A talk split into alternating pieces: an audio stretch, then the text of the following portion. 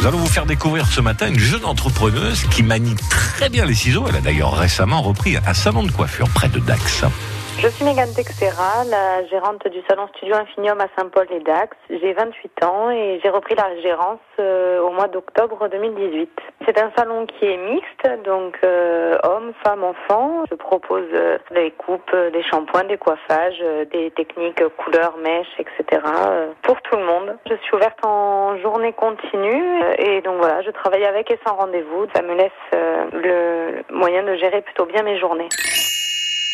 Faire plaisir aux gens, c'était quelque chose qui me tenait beaucoup à cœur. La proximité avec le client, enfin voilà, l'échange, c'est quelque chose euh, d'important pour moi. C'est un métier qui permet de voir du monde et euh, c'est vraiment très différent chaque jour. C'est le fait qu'on ne sache pas à l'avance comment va se présenter la journée. On a toujours des surprises. C'est un métier euh, dans lequel on est là pour embellir et faire en sorte que la personne se sente bien dans sa peau. Et donc c'est très important la réaction du client.